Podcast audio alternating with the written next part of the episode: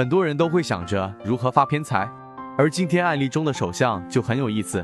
仁泽一道看了他的手掌有点偏短，整个手型在我看来都偏圆，圆中带厚，手掌的肉很多，这是相书上讲的水性手。这种手型最大的特点是火星丘子细，看去有第二个位置，一个是在生命线的起始位置与拇指根部附近的地方，就是我们口中所说的大虎口，还有一个火星丘在水星丘与月丘中间的位置，因此有这种手相的更容易发意外之财。因为有第二个火星丘，两个位置都隆起肉峰，他手上有着清晰明显的线条，这代表着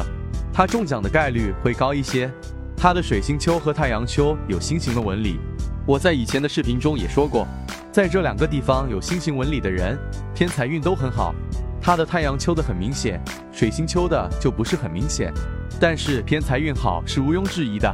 所以仁泽义道在此奉劝大家，不管您有没有中彩票的命理。千万都不要像赌博一样去买彩票，